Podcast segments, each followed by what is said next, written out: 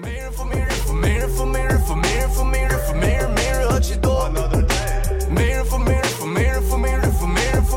家好，我是咖喱，欢迎收听这一期咖喱的喵语，聊不完萌宠那些事儿。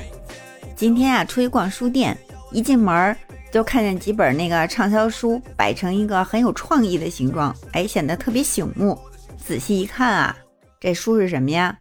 自我导向行为、拖延心理学、把时间当作朋友、番茄工作法图解，还有奇特的一生。光看书名就知道内容是什么了吧？都是关于如何治愈拖延症的。这几本书啊，据说豆瓣上的评分是在八点五以上。咖喱就想哈，这个人类也挺神奇的啊，一个一个那种器质性的癌症都不断的在被攻克，可是这个心理上的疾病好像就是久攻不下，还有发病率越来越高的趋势哈。你说这个拖延症到底是怎么来的呢？是人类智慧发展到高级阶段特有的症状呢，还是说动物也有呢？仔细想想这个话题，其实我们头脑里有可能就有一连串的问号。那么今天呢，在这个节目里，我们就一起慢慢的来聊一聊拖延症这个话题。首先呀，科学家给出了一个肯定的答案，就是说拖延症不仅仅是人类才有的病，很多动物也有，比如说鸽子。它就是动物界里边拖延症的重度患者。科学家呀，曾经设计了一个实验来测试鸽子的拖延症。他让鸽子选，答案 A 是简单的任务，但是要早点做完；B 呢是选择更复杂的任务，但是可以晚点完成。实验结果证明，就算难度再大，他们也更愿意选择可以推迟完成的任务。由此呢，就证明了鸽子是真的有拖延症。另一个动物界拖延症的超级选手就是树懒，是不是？我们马上就想起了那个《疯狂动物城》里边那位，说一句话恨不得得半小时，急得人抓狂，是吧？连笑容都是带着延时的。但是他名字呢，偏偏就叫闪电，出场没几分钟，可是就秒杀了那个主角儿，让观众一下子就把他给记住了哈。现实版的树懒呀，也是这样的，干什么都有延时，就是它动作迟缓到逃跑时候的速度也不会超过每秒钟零点二米。什么概念呢？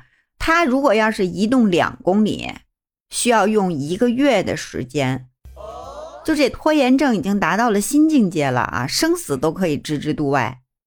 人类呢，作为地球上最高级的动物。早早的就给这个拖延症下了定义，经常自愿，其实就是找借口推迟完成某些任务的行为，就叫拖延症。这个词呢，来自于拉丁语的一个词儿，本意就是明天再做。人类的这个病啊，由来已久，不然就不会有那首《明日歌》千百年来传唱不衰了，不是吗？节目开头的时候，我们列举的那些书目就不难看出来哈。很多年以来，人类是把拖延症当做一个心理或者精神疾病去攻克的。很多的心理学书籍都是教我们如何提高行动力，更有效的管理时间，就好像提升了这些认知，拖延症就可以不治自愈了一样。但事实并不是这样的。我们身边多少人都在感叹啊，没用啊，我怎么就那么失败呀？怎么就是克服不了这个拖延症呢？简直就要恨死自己了。今天啊，咖喱就跟大家分享一个德国科学家的最新发现。或许啊，我们的拖延症是基因决定的，写在 DNA 里的东西自然轻易改变不了啦。这一点是不是能让我们这些重度患者稍微释怀一点呢？二零一四年，美国科学家呀曾经研究了一百八十一对。同卵双胞胎和一百六十六对异卵双胞胎，他们在《心理科学》这个杂志上发表了研究成果，说百分之四十六的拖延症倾向可能是由基因引起的。他们发现呀，一些同卵双胞胎中的一个拖延，另一个也会拖延，因为双胞胎它的基因几乎是一模一样的，因此他们就推断拖延是和基因有关。不过呢，当时研究人员还没有找到那个幕后操纵的基因。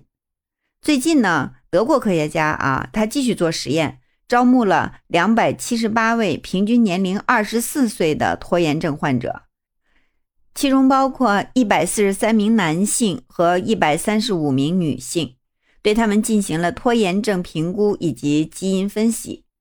最终发现呢，和拖延症有紧密关系的基因叫做 TH。那么，我们人类这个拖延的基因是哪儿来的呢？科学家给出的解释是这样的：就是当人类祖先处于刀耕火种的年代的时候，他们只能关心眼下的生存问题，谁也不知道明天会发生什么，所以呢，就更注重眼前利益。